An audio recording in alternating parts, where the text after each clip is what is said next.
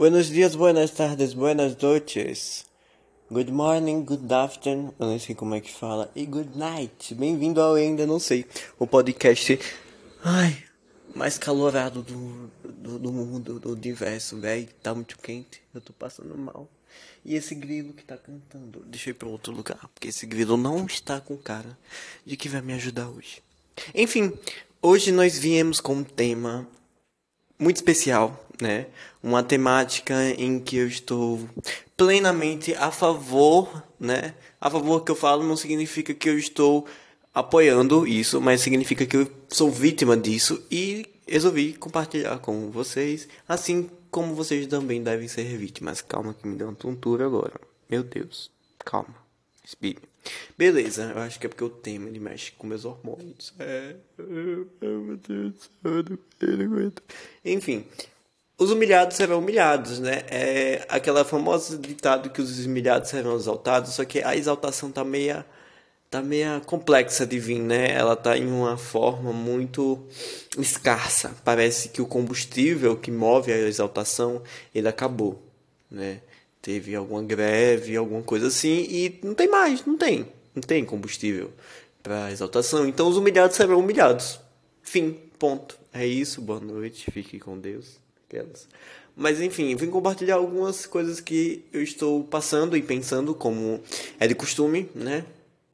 Peço perdão ao episódio passado, acho que foi um episódio um pouco polêmico, né? Sobre traição, né? Até porque não é o meu local de fala, infelizmente ou felizmente. Enfim, bora lá. Eu escolhi essa temática porque eu passei uma situação, um conjunto de situações, como sempre, né? sempre passando por humilhações, que eu descobri o seguinte: é, todo ser humano, quando você acha, ah, vamos ir lá, vamos nós de novo, usar a exemplificação de atração, de amores e enfim. Mas vamos lá. Depois vocês vão associando com outras coisas da vida de vocês e afim. Mas vocês vão enxerguem isso como um grande exemplo, né? Não significa que é real, é hipotético. Então, calma lá. É, digamos que você sinta vontade de ficar com uma determinada pessoa, ok? Ok. E aí você é o tipo de pessoa que na hora que você vai conversar com aquela pessoa, você pensa 10 mil vezes no que você vai falar com aquela pessoa, na tentativa de que dê certo, né? Porque qualquer exaltação, qualquer, eu já estou com a palavra exaltação na boca, não é exaltação, mas qualquer pisada errada talvez seja um grande, uma grande perda, né, para sua sua conquista, por assim dizer. Então, vamos lá, calma, você mantenha calma, né, para chegar lá, pá. E aí você percebe que aquela pessoa não está afim de ficar com você. Só que você vai alimentar uma esperança. A esperança, ela é. Eu acho a esperança um fenômeno humano que. Chega, deu tosse. Muito engraçado. Eu acho a esperança um fenômeno incrível, lindo, é, é muito bonito, é muito harmonioso, é muito gostoso, enfim, qualquer adjetivo que você possa pensar sobre coisas legais. É esperança. Ao mesmo tempo que ela é uma balança de 880. Ou seja, a esperança também, quando ela quer te humilhar, ela vai te humilhar. Ou seja, aquela pessoa que estava lá calculando, sendo totalmente cauteloso para evitar que acontecessem quaisquer situações no qual você ia se dar mal, aí, e, e por mais que você tenha milimetricamente escolhido até mesmo os artigos que você colocou dentro das suas frases, mesmo assim a pessoa não vai se interessar por você por N motivo, N fatores, enfim. E aí você vai alimentar uma esperança, né? Porque somos seres humanos, né? E somos brasileiros ainda por cima. Nós temos esse, esse pé da persistência, né? Não significa que, é como eu disse, levem isso como exemplo não significa que você é insistente nesse assunto, mas talvez em outro assunto ou outro aspecto da sua vida você passa por essa situação, seja no trabalho, no, na, no estudo, enfim, em qualquer ramo da sua vida. É só associe, levem isso como exemplo. E e aí você vai correr atrás da humilhação, por quê? Porque você alimenta a esperança. Aí você me diz, é, e o que eu devo fazer? Você, eu devo é, excluir a esperança da minha vida? Nunca, jamais. A esperança ela move mundos, né? É um sentimento muito é muito engraçado como as palavras elas carregam uma, um poder, né?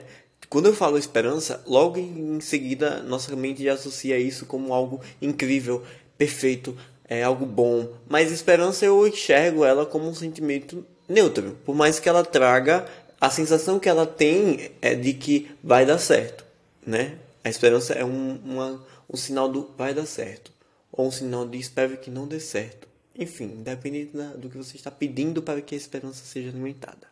Mas uma esperança, a esperança seria um vai dar certo, entre aspas, da vida. E aí você fica na expectativa. E aí a esperança e a expectativa andam de mãos dadas. Só que a expectativa, ela é uma amiga meio falsa. Ela tá de mão dada, mas a outra mão tá segurando uma faca, escondida, né, no bolso. Ou, enfim, na cintura, enfim. Por quê? Como eu, quando eu digo que a esperança é um sentimento é, neutro, é assim, existem sentimentos, existem é, desejos, não sei se desejos, mas existem emoções, entre aspas. Não emoção, não sei. Existem aspectos, por assim dizer, parecidos com o fenômeno da esperança, que eu considero neutros. Por quê? Porque a esperança ela é algo que venha a ser bom, ao mesmo tempo que é algo que venha a ser ruim. Como assim? Ser bom não precisa nem explicar, né? Obviamente, está na cara explícito. A palavra esperança já carrega muito sobre isso. Só que o que seria o lado ruim da esperança? É a expectativa frustrada, no caso, né? É o oposto da expectativa, porque a gente sempre coloca expectativas. A esperança faz com que a gente coloque expectativas muito em algum determinado assunto, questão, enfim. Se a gente jogar no exemplo, a gente tem a expectativa de que vai ficar com aquela pessoa. Eu tenho total expectativa. Eu tenho esperança que vai dar certo. Só que não significa que apostar esperança é sinal de que vai dar certo. Na nossa concepção de espiritual, imaginética, óbvio que a gente tem que acreditar na esperança, porque senão não teria graça, né? Não, não mexe mundos, não move mundos se não acreditar. E aí você coloca expectativas, enche o fardinho, né, o potezinho lá da expectativa, e às vezes essa, esse potinho vai do, da água para o vinho, só que de uma forma muito ruim. Ou seja, do que era para ser bom acaba se tornando um sentimento de frustração enorme e que pode ocasionar traumas, sentimentos ruins sobre determinado assunto, a depender do que for. Por exemplo, coloquei expectativas muito fortes sobre ficar com aquela determinada pessoa, só que o que era para ser expectativa se torna uma total frustração. Então, quando eu for ficar com alguém novamente, eu não vou colocar as mesmas expectativas, porque eu sei que o não pode vir. Ou seja, é um negócio ruim, mas que traz ensinamento se você souber colher, né? Todo fruto bom ou ruim, ele traz algo a se pensar, por assim dizer. Se o fruto é bom, ele traz um tipo de futuro. Se o fruto é ruim, ele te traz um futuro também. Não significa que vai ser um bom futuro, mas ele não deixa de trazer um futuro muito reflexivo, né? Muito filosófico. Mas por quê? Por quê? Porque dentro desse contexto lá da, da expectativa e da esperança e do escambau todo, é, existe o que a gente chama de humilhação. O que é a humilhação? É quando a esperança ela passa do limite. É quando você e não, e não é bem a esperança, mas é o conjunto. Você também, você move isso para que a esperança saia do limite, né? Porque eu posso muito bem ficar calado, quietinho no meu canto, tendo esperança sobre determinado assunto. Posso. Mas eu posso continuar acreditando e fomentando isso na minha cabeça ao ponto que vai chegar uma fase que as pessoas vão bater assim no seu ombro e vão dizer: acorde pra vida. Pare, tá feio. Entendeu? E é esse é, é essa esperança que vai comendo uma, pelas beiradas, por assim dizer, que faz você se humilhar o que seria a humilhação esperançosa? A humilhação esperançosa é aquela humilhação que você, de tanto acreditar em algo, passa estrambolicamente dos limites. E, e, é muito interessante a gente falar sobre quebrar os limites, porque parece algo fenomenal, mas depende do contexto. É, nesse contexto, obviamente, que é ruim. E faz você acreditar em o que seria uma ilusão esperançosa né? O que era para ser algo se torna uma ilusão e você acaba se auto flagelar, uma palavra muito feia, mas acaba se automachucando, por assim dizer, né? Por isso que é um, um, complexo. E isso traz, isso traz vários fatores, na verdade, né? Traz vários fatores, vários, vários fatores psicológicos e que fazem mal e, e assuntos de terapia. Que no caso seria a ansiedade, porque a gente está em um mundo muito tecnológico e tudo muito rápido e a gente quer tudo para ontem. E aí a gente quer que aconteça e quer que aconteça do jeito certo, e aí a esperança fomenta, a expectativa aumenta, aí depois vem a frustração, aí vem a ansiedade, e juntam tudo e viram uma embolada, uma bola de neve enorme. Então, os humilhados serão humilhados é uma forma de eu colocar para mim mesmo, eu me olho no espelho e digo assim, digo assim é, expectativas é um mal humano, né? É, o mal do ser humano, aí eu pensei por mim mesmo.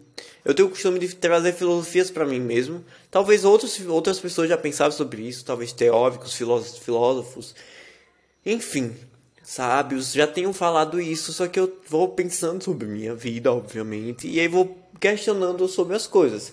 E eu não sei o que, se eu, o que eu vou falar agora já foi falado por algum teórico, filósofo, enfim. Mas eu, eu acredito muito nisso. A expectativa é o mal do homem. Não significa que a gente não possa ter expectativa, porque a gente perde a razão do viver. Só que a gente precisa controlar ela de uma forma que, se acontecer, bem, se não acontecer, bem também, sabe? É muito difícil. Não é algo para da noite para o dia.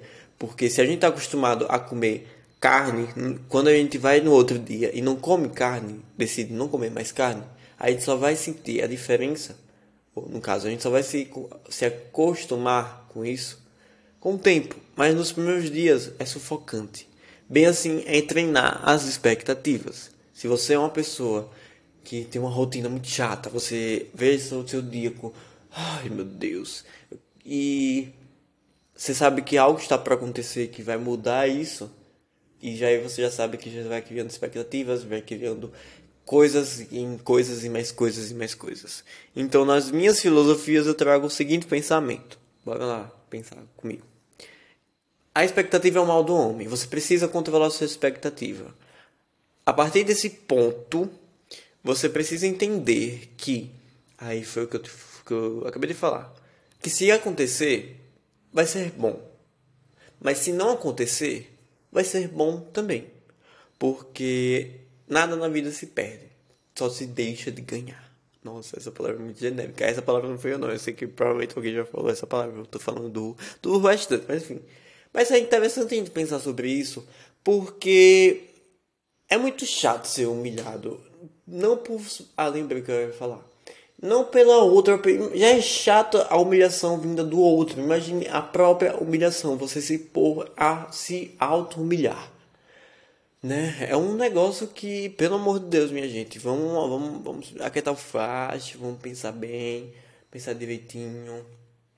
E o que eu acabei de lembrar é o seguinte, na minha filosofia de vida, por assim dizer, é que não coloque expectativa em ninguém.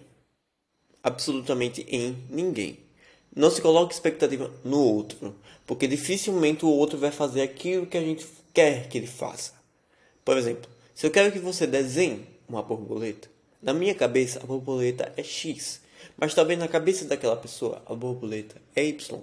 E aí quando ele desenhar a borboleta, vai sair Y. E aí você vai olhar para aquilo e vai dizer, não era assim que eu queria, sem frustração. Você coloca expectativa no que o outro vai fazer, mas às vezes ele não entrega aquilo que você esperava que ele entregasse. Ou às vezes entrega muito melhor do que você pensa. Mas isso é muito relativo. Então, eu acredito que quando você vem para essa dinâmica do outro, você entrega e diz: faça uma borboleta. Mas você não coloca expectativas do como essa borboleta vai sair. Independente do que ele faça, sai, não sai, não tangenciando a lógica, tipo ele desenhar um, sei lá, um rinoceronte. Não, aí também já é, né? Enfim. Mas a depender do como ele faça, se ele te entrega uma borboleta, independente se for feia, bonita, perfeita, enfim, ele não deixou de te dar uma borboleta, sabe?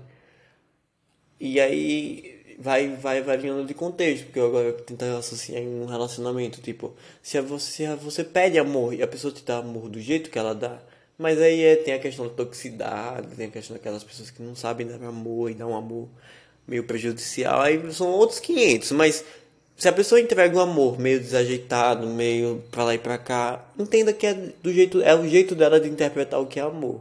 Se aquele amor não te faz mal, mas, mas não era aquilo que você esperava, mas não te faz mal, tente compreender que é isso, no caso. Porque isso evita muita expectativa, evita muita humilhação, sabe? Quando a gente vai lá, por exemplo, que eu dei do, do homenzinho que tá não, do, do personagemzinho ou personagemzinha, enfim, que quer pegar alguém, você coloca as cartas na mesa e diz: Esse é meu jogo, quero ficar com você. E você já fomenta a ideia do, das respostas. Eu sou muito assim. Por exemplo, se eu sei que a pessoa vai, que, vai responder algo como sim ou não, independente se a resposta for horrível, tipo, não quer que eu vou ficar com você, você é horrível, você é feio, independente de como a resposta vai vir. Um sim ou não, talvez, um talvez pode vir a calhar, mas um entrar no motivo sim ou não. São respostas possíveis e plausíveis, então já vá preparado para o sim ou para o não. Esteja sempre preparado para as possibilidades, né? É uma forma de você aliviar as tensões e a humilhação. E sempre dê tempo ao tempo. Faça o seu jogo e faça a sua parte. E não e fomente a resposta, tipo, não é fomentar a palavra, mas não apresse, porque tem essa questão da pressa também que faz com que a humilhação ela cresça. A gente está sempre agoniado querendo a resposta de último mão, de último de antemão, né? É a palavra que estava na boca. Mas é isso que faz a gente querer a humilhação. Porque se eu faço, se eu jogo as cartas, digo que tem, tenho na minha mente que pode vir o sim ou não. Tenho tudo já planejado, bonitinho, perfeitinho. Mas aí eu quero a resposta. Quero a resposta agora. Mas a pessoa não quer me dar a resposta agora. Talvez ela quer pensar na vida. Ela quer te analisar direito, conversar um pouco mais. Então, o que adianta eu ficar apressando essa pessoa? E a pessoa vai. Ah, se você vai me apressar, então a resposta é não. E aí você vai persistir. E aí vem a humilhação. Então, resumindo, né? essa grande dinâmica filosófica. Você entende que o outro é o outro e você é você. E ah, para completar, não se coloque expectativa no outro, vem aí a ideia da borboleta que eu dei, mas você coloca expectativa em si mesmo. Não na intenção de ficar te cobrando, mas se você coloca expectativa que você consegue desenhar a borboleta que está na sua mente, você vai lá e faz. Se não sair bem no começo, vai sair bem. Se você treinar para isso, vai uma vai sair bem. Então, vai sair do jeito que você planejou, vai sair do jeito que está na sua cabeça. E talvez não saia tanto, mas só de se aproximar daquilo que você planeja já é um grande feito, sabe? Então, se você coloca expectativa em algo, coloque em si mesmo. Porque você vai ter a força para chegar lá e fazer. É diferente de quando colocamos expectativas demais em alguém, na, na tentativa de achar uma resposta similar à nossa. Então, evite. É muito bom evitar essas coisas. E é isso, resumidamente, você vai parar de colocar tanta expectativa nessa porra, vai parar de persistir demais, vai tentar entender como é que o tempo funciona. Eu tô falando isso, eu coloco em prática, coloco. É meio difícil, é muito difícil, é como eu disse, não é da noite pro dia, mas evita muita coisa, né? Eu recentemente tive uma recaídazinha e pá, me humilhei um pouquinho, só que aí cansa, sabe? Chega uma hora que você leva tanta porrada que cansa. Aí você fica, porra, de novo, de novo, velho. Humilhação da peste. Aí você para. E aí você começa a raciocinar mais. É um grande, é a grande batalha entre o coração e a razão, né? Acho que tem que ter o um equilíbrio. Se um controla mais do outro, dá merda. Levem isso pro cotidiano de vocês. Tenham uma ótima noite sejam menos humilhados e mais exaltados. Eu espero que a exaltação volte. Ela tá meio assumida.